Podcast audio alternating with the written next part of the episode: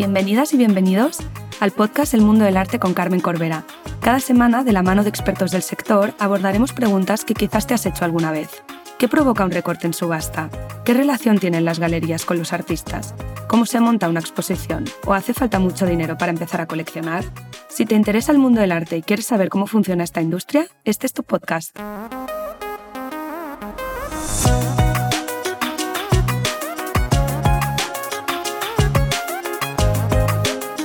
Hoy me acompaña Andrea Rodríguez Novoa, comisaria de exposiciones, arquitecta y codirectora de Barcelona Gallery Weekend, para hablar de las galerías y su relación con las ciudades. Andrea es codirectora de Barcelona Gallery Weekend desde el 2022 y el Barcelona Gallery Weekend es un evento que se produce a inicio de la temporada, en septiembre o octubre en Barcelona, donde se celebran eh, durante cuatro días la apertura de casi todas las, galerías de la ciudad, con programas específicos, actividades, charlas, performance que hacen que se cree como un momentum en la ciudad en torno a las exposiciones que hay en las galerías. Además, en 2013 Em, fundó junto a Victoria Marín Bar Project, que es una residencia en Barcelona de artes visuales. En esta conversación hablamos sobre qué es Barcelona Gallery Weekend, Andrea nos lo explica mejor, también cómo surge esta idea, cómo se involucran las galerías y qué llevan a cabo esos días. Y Después también hablamos de las diferentes actividades que nos podemos encontrar esos días como público, ¿no? Podemos acceder a performance, charlas, exposiciones específicas.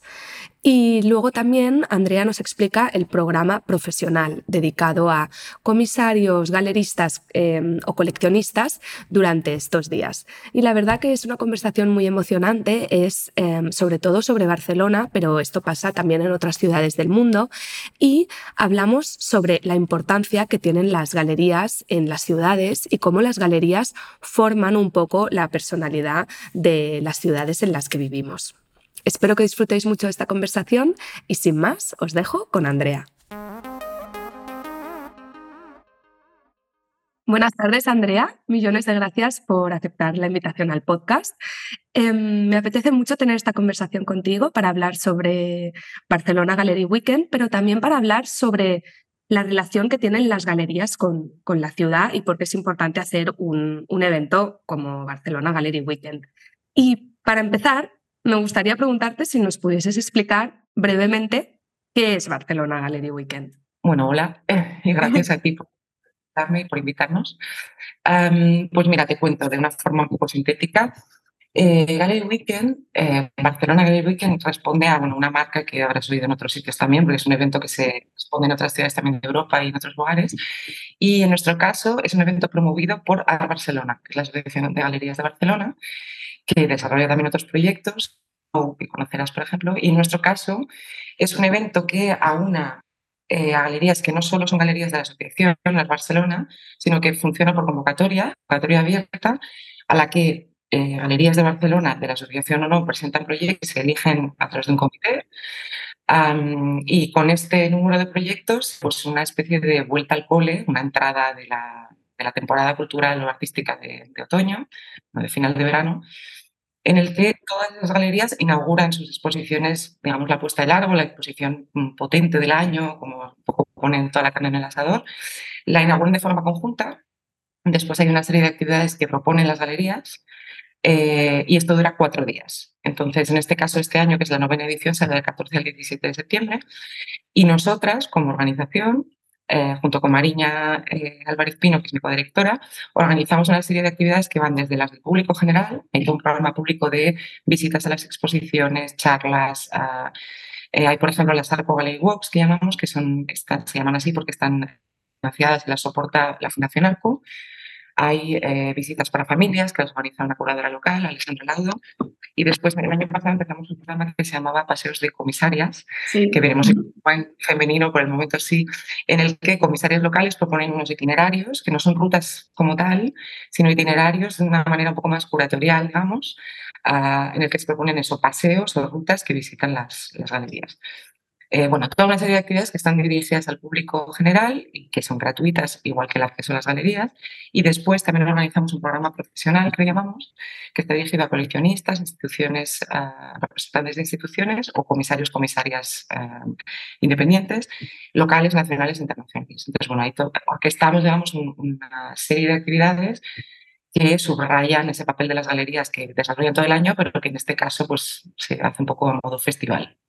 Y comentas que las galerías se presentan, ¿no? Que hay como una convocatoria y hay un comité que las escoge. Entonces, ¿tiene ahí, cada año hay una temática diferente o en base a qué em, se escogen unas galerías u otras? Pues no hay una temática como tal, porque si te ves un poco el programa o los programas de otros años, son galerías muy variopintas, o sea, tienen como líneas de trabajo muy distintas.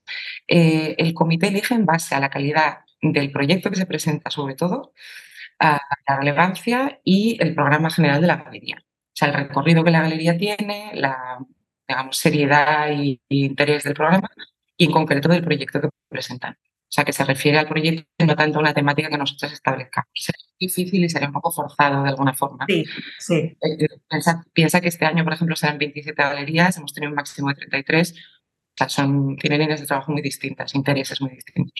¿Y cómo ha evolucionado a, lo largo de los años? Tú empezaste el año pasado como codirectora, pero em, desde el primer año se presentaron tantas galerías o ha ido cogiendo como un momentum, ¿no? Y cada vez más galerías quieren participar. Claro, ha ido evolucionando, o sea, el número de galerías se ha acrecentado mucho con el tiempo. Yo, bueno, no tengo todo el histórico porque, como comentas, yo soy este año de dirección, pero sí que los, las galerías han crecido mucho con los años. Este año, por ejemplo, tenemos menos galerías que el año pasado, pero esto es un poco también cuestión de coyuntura. O sea, hay gente que le va mal presentarse porque de repente tiene una feria o, no sé, por cuestiones varias no se han presentado igual tantas. Después, los criterios del comité y los proyectos que se presentan también varían. El año pasado hubo 32 galerías, este año tendremos 27 o sea, van variando un poco, pero el año pasado fue tope. Me parece que fue, no sé si 21, si no me equivoco, hubo quizás 33, bueno, 32, 33 ha sido el máximo. Pero ponte que empezasen, me lo estoy inventando porque no tengo el histórico en la mente, pero quizás empezaron menos de 20 hasta llegar a 30 y muchas. O sea, sí, ha aumentado no solo las galerías, sino el número de actividades que se han organizado ha variado, ha habido programas, programas que ahora ya no hay y nos inventamos nuevos, o sea, va cambiando con el tiempo. ¿Y cuál dirías que es la misión de Barcelona Gallery Weekend? Obviamente lo, obvio no es poner en valor em, como la función de la galería, pero ¿qué, por qué nace ¿no? este, este proyecto y, cada año que, se persigue detrás de volverlo a hacer cada...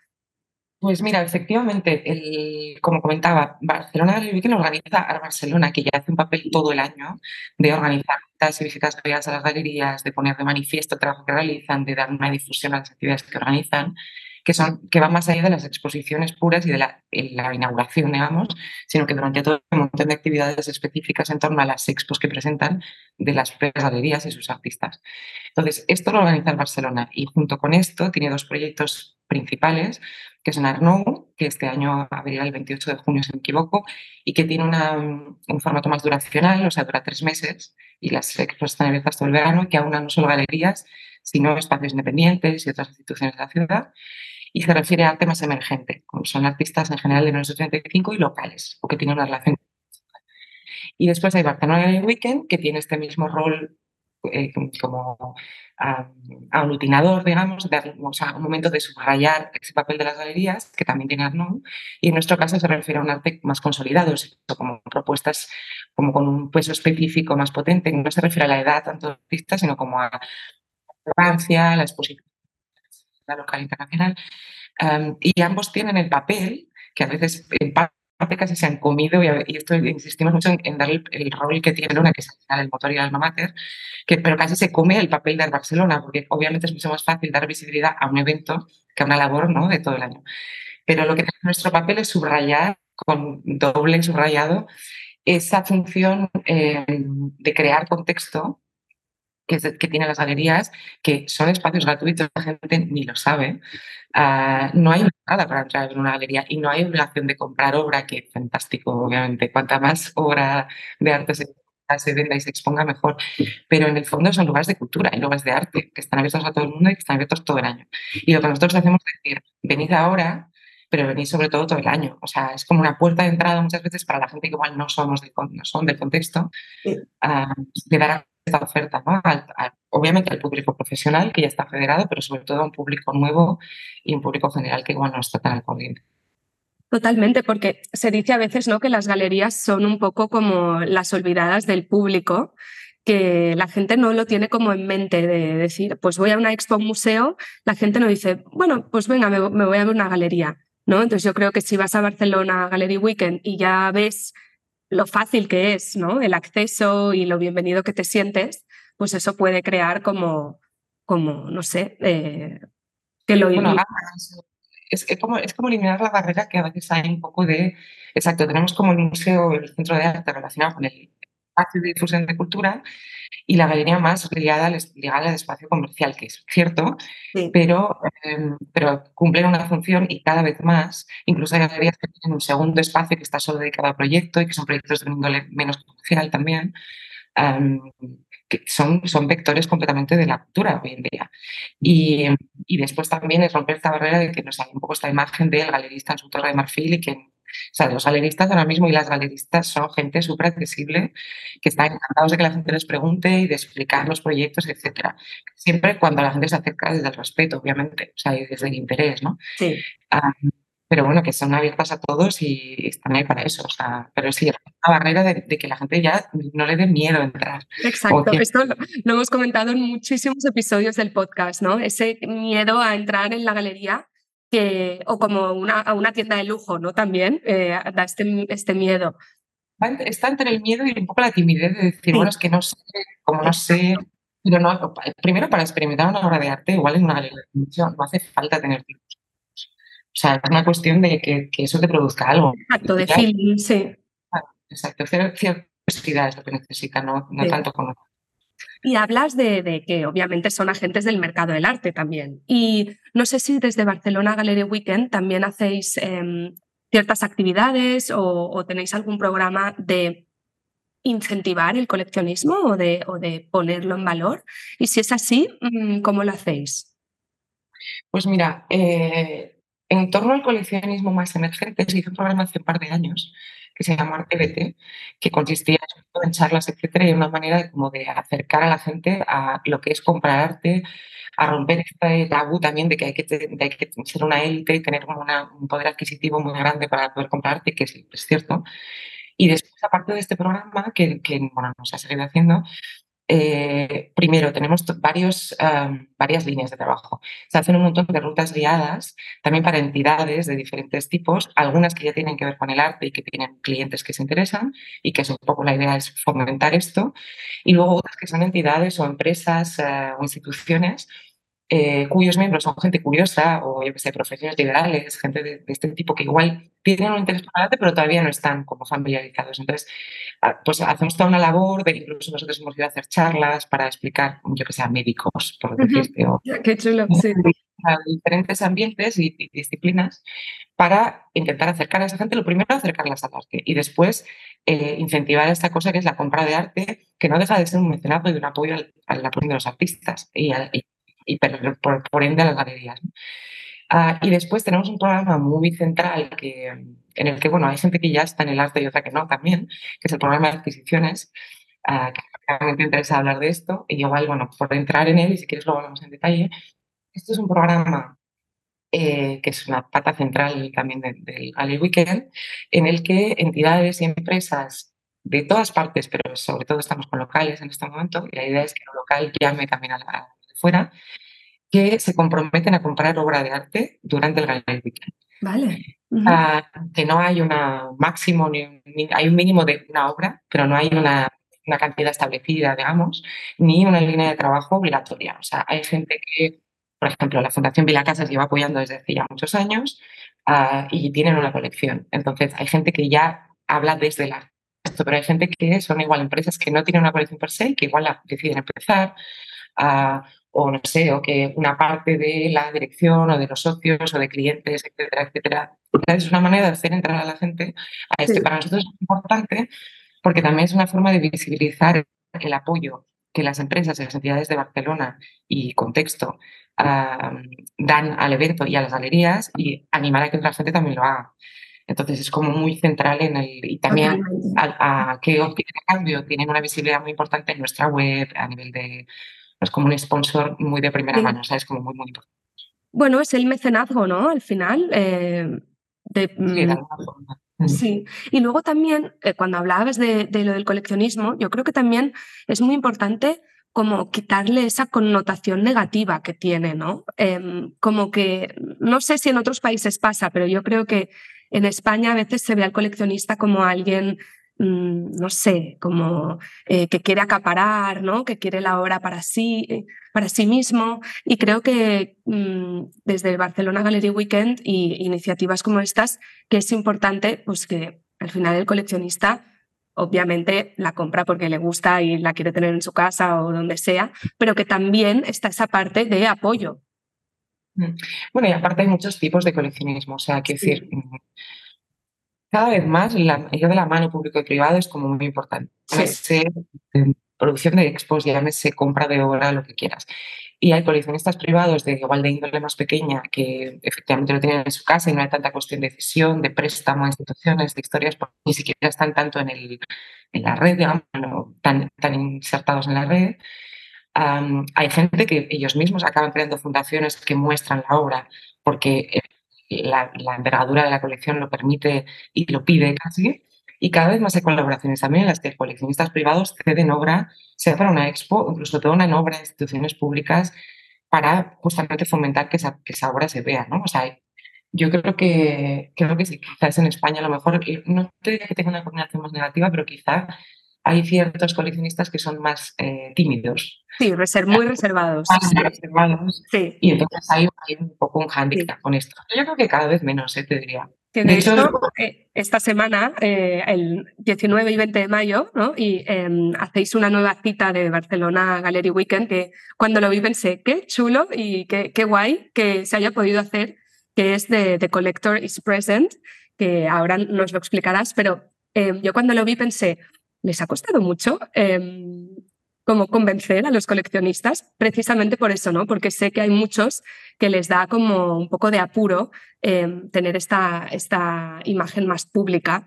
Em, y no sé si nos pudiese explicar qué es y también esto de si os ha costado o no encontrar participantes. Vale, pues sí, mira, pues efectivamente es la nueva cita de primavera que nos acabamos de, acabamos de lanzar. que será la semana que viene, el 19 y 20 de mayo, y el 21 en, hay una galería Palmadocha en Penedés, eh, que abrirá también el 21, el domingo por la mañana, y, hace su actividad de hecho el 21 por la mañana. Entonces, consiste en que las galerías que participarán en la, edición novena de Galería Weekend de septiembre, que serán 27, 17 de ellas, las que han decidido participar, muchas no podían por agenda o lo que fuese, 17 hacen una propuesta eh, conjuntamente con uno o una de sus coleccionistas, o varios o varias, que ellos han decidido y es, consiste en una colaboración entre galería y coleccionista para proponer hacer una propuesta en la galería. Eh, que queríamos que fuese más allá de la mera charla y que tenga un contenido artístico. Entonces es una intervención, digamos, una colaboración que interviene en la galería y que ha dado lugar a actividades de diversidad, desde eh, actividades puntuales como un paseo con un colección de artista, hasta em, piezas de la, de la colección de un colector que viajan a la galería y que dialogan con la exposición en curso, exposiciones ad hoc de esa colección. Bueno, no desvelo todo, pero digamos, hay actividades muy variadas. Eh, entonces esperemos que sea muy chulo, la verdad que a nosotros nos está encantando. Tiene súper buena pinta, la verdad está siendo bastante divertido y ha costado, pues al principio teníamos nuestras dudas de lo que iba a costar y la verdad que, mira, serán 17 galerías y 23 coleccionistas en total. O sea que, bueno, o sea, es una cosa un poco nueva, entonces obviamente que cuesta como ponerlo en función, que se entienda bien, ver cuál es el formato y que, sea, que tenga un poco de appeal, ¿no? También. Pero la verdad que al final la gente se ha entusiasmado bastante y yo creo que que será bastante chulo. No ha costado tanto como pensábamos. Por Qué bien, me alegro, me alegro, buenas noticias. Ha costado quizá cerrar los detalles, porque bueno, programar en primavera siempre es más complicado que en, verano otoño. y tal, pero, pero digamos, eh, convencer, entre comillas, a esos coleccionistas o esas coleccionistas que participen ha sido menos problemático de lo que igual podíamos esperar. Y, antes comentabas que hay diferentes tipos de coleccionistas, ¿no? Y en esta, en esta nueva cita, ¿qué tipo de coleccionistas em, podremos conocer? Porque ¿no? yo creo que lo chulo de, de, esto es que serán espacios como más o menos íntimos en el que poder conocer a coleccionistas como no consagrados, pero bueno, con, con, una trayectoria y gente que, pues, que le interese mm, poder relacionarse. ¿Qué tipo de colecciones mm, tienen? O, porque a veces pienso, ¿no? Hay coleccionistas que tienen una, una línea muy específica en su colección o otros que, no sé, que tienen una colección pues abierta al público. No sé que si nos pudieses hacer un, un avance. Pues hay todo, o sea, no entrar en los detalles de cada colección, pero hay de todo, mm. hay de varias generaciones, lo cual ya marca una diferencia, no solo por intereses, sino porque obviamente tienes más o menos tiempo para construir una colección, entonces hay colecciones potentes, más o menos internacionales, no solamente por, por, capacidad de acceso, sino por interés también. O sea, hay gente que se centra más en coleccionar o artistas más jóvenes o artistas más locales. Hay gente incluso que se quiere llamar coleccionista, lo que es gente que va comprando arte porque le interesa, pero que a lo mejor no se tilda de coleccionista. Ah, hay al menos un nombre que me viene a la mente, una persona que tiene una fundación ya eh, eh, en la sala de colección. O sea, hay casos muy diversos de coleccionistas. Hay hombres y mujeres, más hombres que mujeres de las que me gustaría, pero es una cuestión de... surge así. Eh, pero bueno, ya te digo, líneas de, trabajo muy variadas. O sea, no, no voy a que nos estáis de. No, no, tenemos que ir. La gente que nos esté escuchando tiene que ir para verlo. Y, pero bueno, y hay gente, yo que sé, eh, yo que sé, pensar en un coleccionista que se ha instalado en Barcelona desde hace menos tiempo. Vale. O sea, es diferentes. Sí, sí, sí, sí. Y supongo, Andrea, que a ti te preguntan mucho, oye, eh, ¿qué puedo empezar a coleccionar? ¿no? ¿O qué consejos me das para empezar a coleccionar? Em, ¿Qué tengo que tener en cuenta a la hora de adquirir una obra de arte? Y la verdad que me interesaba mucho mm, preguntarte mm, qué consejos das a la gente a la hora de, ¿no? cuando se están planteando adquirir una obra de arte, qué hay que tener en cuenta, en qué cosas hay que fijarse. Los criterios hay mil. Yo he hecho un poco advisor con gente cercana, eh, privada, y luego comités de adquisición en centros de arte públicos. Entonces, las, ah, prerrogativas, digamos, me imagino que ahora estás hablando más de a nivel particular, a nivel de institución es otra cosa.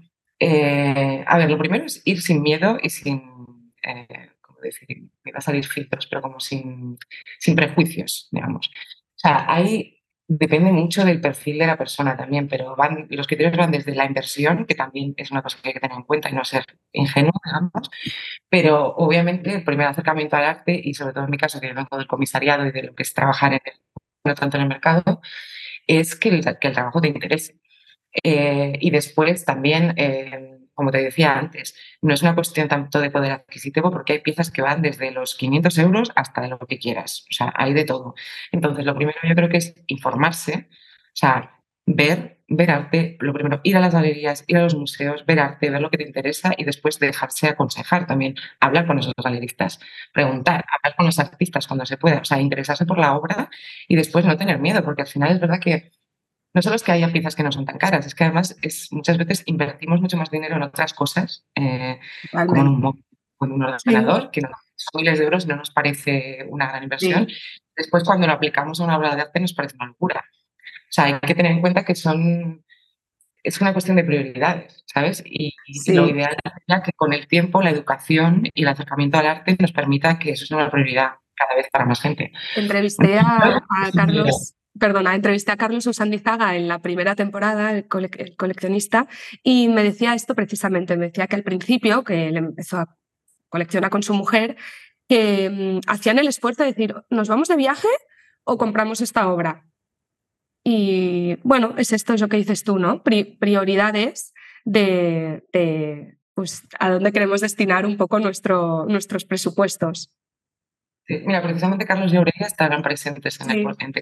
O sea, colaboran con proyectos Y a mí, desde el arte contemporáneo, que yo mm, no soy especialista en arte contemporáneo, yo, me formé en el 19, entonces arte contemporáneo em, poco a poco pues voy aprendiendo más y esto es lo que dices, ¿no? Pues ir a más galerías, em, empaparme más, pero siempre me siento un poco insegura en el momento en el que algo me gusta, en el decir, pero no es una buena inversión porque no, no intento no pensar en eso, pero sí en esta, la trayectoria del, artista. Em, entonces, no sé mm, qué me dirías a mí, por ejemplo, ¿no? En plan, em, pues tírate a la piscina y cómpralo si te gusta y si ves que este artista pues, em, pues ha sido expuesto en algunas galerías o ha hecho alguna exposición. no sé si se me entiende. O sea que si no entiendes mucho, ¿sabes? a veces cuesta.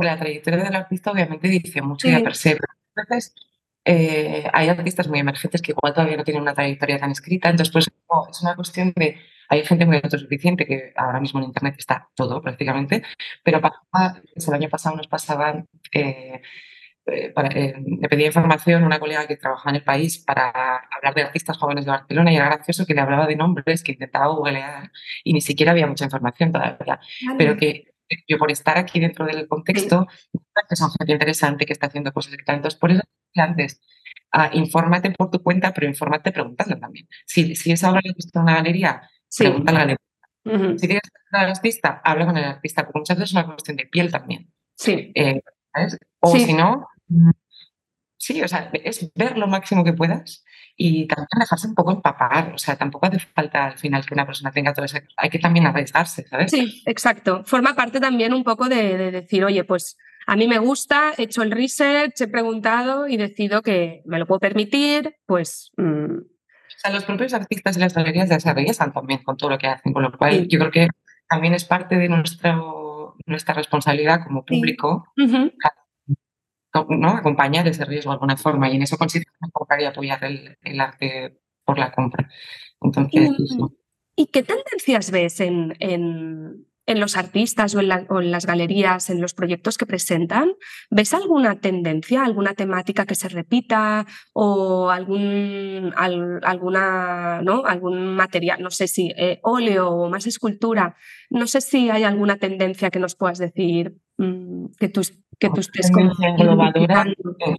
que además lo que te comentaba, nuestras galerías son tan variadas que es difícil decir yo no diría tanto temáticas porque obviamente hay como temáticas que están en boga y que se el arte contemporáneo mm, replica y se implica en las preocupaciones globales de una forma general, con lo cual hay mucha política, obviamente, hay mucha cuestión de clima y ecología, Esto, pero porque es un sentir global, o sea, sí, sí, sí. Que tienen que Después, a nivel de, no sé si te refieres a, técnicas, etcétera, creo que hay un poco, es un sentir muy personal esto más que como experta en weekend, pero eh, te diría que hay un poco una vuelta a las, estamos muy en, el momento artes visuales dentro de lo que es este contemporáneo, obviamente hay mucho vídeo, hay muchas más tecnologías, etcétera, pero creo que también una cierta vuelta después de una época muy discursiva y como muy de, arte efímero y como intangible, lo sigue habiendo, pero creo que también hay una vuelta quizás al óleo, o sea, se ve bastante más pintura años a las artes plásticas, digamos. Sí. Quizás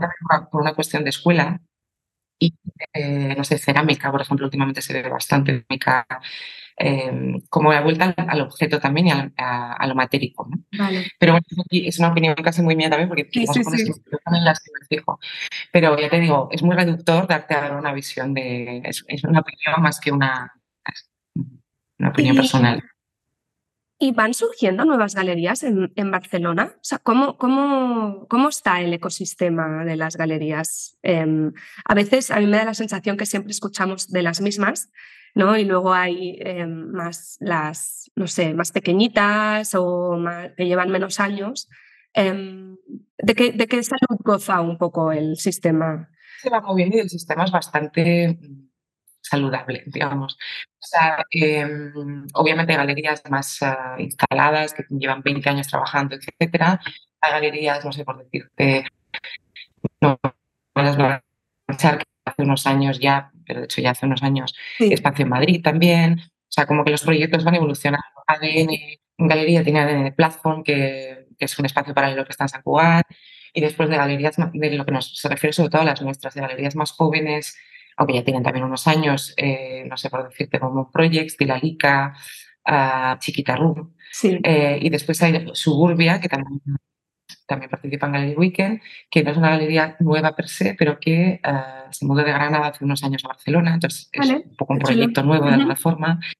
Carlos Taché cambia de proyecto, Charlie toma el relevo y ahora será Taché, y además Ah, cambian de local, ahora entra Falcón, sea, sí que hay como un, eh, un cierto movimiento. Luego nosotros también a nivel de Art Barcelona, también viendo el año pasado, igual te lo digo mal me mata nuestra coordinadora y presidente, pero recuerdo mal, el año pasado se añadieron dos galerías más, Vale. o sea que la, la asociación también va creciendo, lo que significa que la gente, bueno, que los proyectos están, están fortalecidos, porque sí, Sí. ¿no? Si se unen a una asociación, etcétera, es como que, bueno, Total, buenas total. Y en, un episodio em, con Carlos Durán de, la Galería Senda hablábamos de, cómo las galerías influyen a la ciudad, ¿no? Cómo, em, impregnan a la ciudad de una personalidad propia y según a qué ciudad vayas, si vas a las galerías puedes un poco ver, ¿no? Eh, en qué ciudad estás. Y no sé si tú piensas igual, o sea, si, si, si, si estás de acuerdo con, con- este, con esta idea y, cómo de importantes son las galerías para, para una ciudad. Totalmente, yo creo, porque, mm, o sea, siempre de todo en las galerías, y obviamente en Barcelona, como en todas partes, hay muchas galerías, muchos artistas, artistas internacionales o nacionales también, pero siempre hay un pozo muy fuerte de artistas locales, lo cual es una radiografía de lo que está pasando en el contexto artístico y cultural de la ciudad. Esto, desde luego, eh, ya es un, un baremo, un, una- un parámetro. Sí. Eh, después también, y esto ya de nuevo es una opinión muy personal, pero también habla como de la, de la fineza, de la exigencia, etcétera, de los proyectos de galería, que como, como te decía antes, va mucho más allá de lo que es un espacio comercial. Entonces, eh, no sé, pues hay ciudades igual, y mira que es, Barcelona es una ciudad muy turística, y aún así hay proyectos de galería muy punteros que no simplemente venden eh, obras al kilo, que suena muy feo decirlo así, pero también existe. O sea, yo creo que tenemos un sistema de galerías como muy eh, eh, informadas. O sea, como Comprometidas, sí. con un programa y unos artistas como de mucha calidad. O sea, para, sobre todo para el, el tamaño de, que, que tiene Barcelona, que es una ciudad relativamente grande, pero tampoco, ¿sabes? Una, una capital de 10 millones de habitantes. O sea, hace un trabajo bastante puntero. No, no me sale una palabra otra con la que explicarlo, Sí. pero bueno, eh, no es porque yo esté metida en ello, pero creo que hay, hay muy buena oferta de galerías en, en Barcelona. Y luego con, no sé, con proyectos además arriesgados en muchas ocasiones, o sea, cosas que dices, mm, incluso visto, piensas, eh, esta gente está aquí en el fondo para vender, porque la galería no quita, o sea, es un también, Sí, sí. para poder sobrevivir tienes que vender. Y hay veces que las, las propuestas son muy arriesgadas y lo consiguen, ¿sabes? Como, es un poco el chapó también de, de hacer una apuesta, eh, no ser un vendido o una vendida, ¿sabes? Total, como, total. Sí, sí, sí. Que tienes un proyecto comercial en las espaldas, pero que en el fondo también hay un apoyo fuerte a, a tus artistas con los que trabajas. Sí. Y mm, Andrea, siempre acabo el podcast con la misma pregunta. Y es, si pudieses tener cualquier obra de arte, ¿cuál sería y por qué? Uf, es difícil. Ay, no lo sé, no sé si sabría elegir una. Ya. Ah, bueno, voy a ser un poco prosaica, pero quizás te diría, y caigo un poco en un lugar común, pero creo que mucha gente querrá la misma, eh, no una específica, pero creo que me quedaría con una Golden Sentence de Dora García, porque me encanta la serie y el Sí. proyecto, y no es porque intenté un proyecto el año pasado en, en Copenhague y al final no fue posible mostrar esa pieza y me quedé con unas ganas increíbles de, ya no de tenerla, sino como de mostrarla. Entonces, Sí. no sé, pero vamos, que sería una de un millón de, Sí, de sí, piezas. sí. Esto le pasa a todo el mundo. En plan, hoy te digo esto, mañana te diré otra cosa, ¿no? Pero Es que como si pudiese, yo tengo mis piecitas y voy haciendo mis Sí. pinitos. Pero bueno, y aparte es una pieza que yo, en particular por mi situación personal, no sería tan fácil de exponer porque es una pieza como eh, que va a pared, que es como, bueno, la aplicación de la pieza, digamos, es Sí. como más complicada. bueno, pero en este mundo ideal lo podrías, lo podrías tener. Es Sí, sí, personal. Exacto. en el- con, con disculpas a todos los millones de artistas que saben que me encanta, que me encantaría tener, pero bueno, hoy es Dora. Hay que escoger, exacto. Pues muchísimas gracias, Andrea, y nos vemos la semana que viene, el 19 y 20 de mayo. Perfecto, ahí nos vemos. Mil gracias. gracias.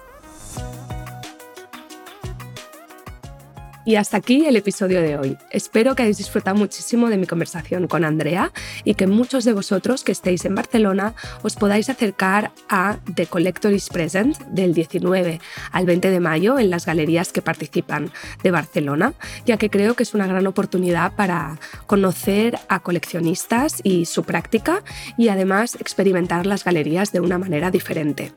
Como cada episodio, me gusta resaltar tres cosas que me han parecido interesantes de esta conversación y la primera está relacionada con esto, con el coleccionismo. Y me pareció muy interesante cuando Andrea comenta que hay muchos tipos de coleccionistas. Hay coleccionistas que son más reservados, hay coleccionistas que no se consideran coleccionistas, que simplemente van adquiriendo obras pero que no se denominan a sí mismos coleccionistas. Hay otros que tienen una vocación más pública y crean fundaciones para sus colecciones. Hay coleccionistas emergentes, más establecidos, unos más intelectuales, otros que coleccionan más pues, desde eh, lo que les gusta y interesa. Y, nada, me parece que eso hace rico, ¿no? Hace, enriquece a lo que conocemos como coleccionista. Y la segunda idea es ese perder el miedo a entrar a una galería, que lo hemos comentado en muchísimos episodios del podcast, pero creo que Andrea lo explica muy bien, ¿no? Que el galerista no está en una torre de marfil, sino que el galerista y las galeristas lo que quieren es mm, compartir sus proyectos, que conozcamos a, a, sus artistas y están las puertas totalmente abiertas a nosotros y simplemente pues yo creo que es empezar, perderle el miedo y cogerle como el hábito a ir de galerías, que es la tercera idea que me gustaría destacar y que es em, el trabajo que llevan a cabo desde Barcelona Gallery Weekend, que es hacer que ir a las galerías, visitarlas, forme parte de nuestro día a día. Entonces, quizás la idea de ir al Barcelona Gallery Weekend es una manera de empezar algo que quizás no lo tenemos tan interiorizado en nuestro día a día y cómo este evento de cuatro días hace que pongamos en valor la labor que hacen desde las galerías, con sus artistas, con las programaciones que tienen y cómo las galerías forman parte del ecosistema de nuestras ciudades y que forma somos nosotros también los ciudadanos responsables de apoyarlas, no solo adquiriendo obras, sino yendo a esas exposiciones y apoyándolas como podamos. Muchísimas gracias por estar aquí un martes más. Os agradecería muchísimo si pudieses darle like, compartir el episodio con gente que creáis que les pueda interesar y nos vemos el martes que viene.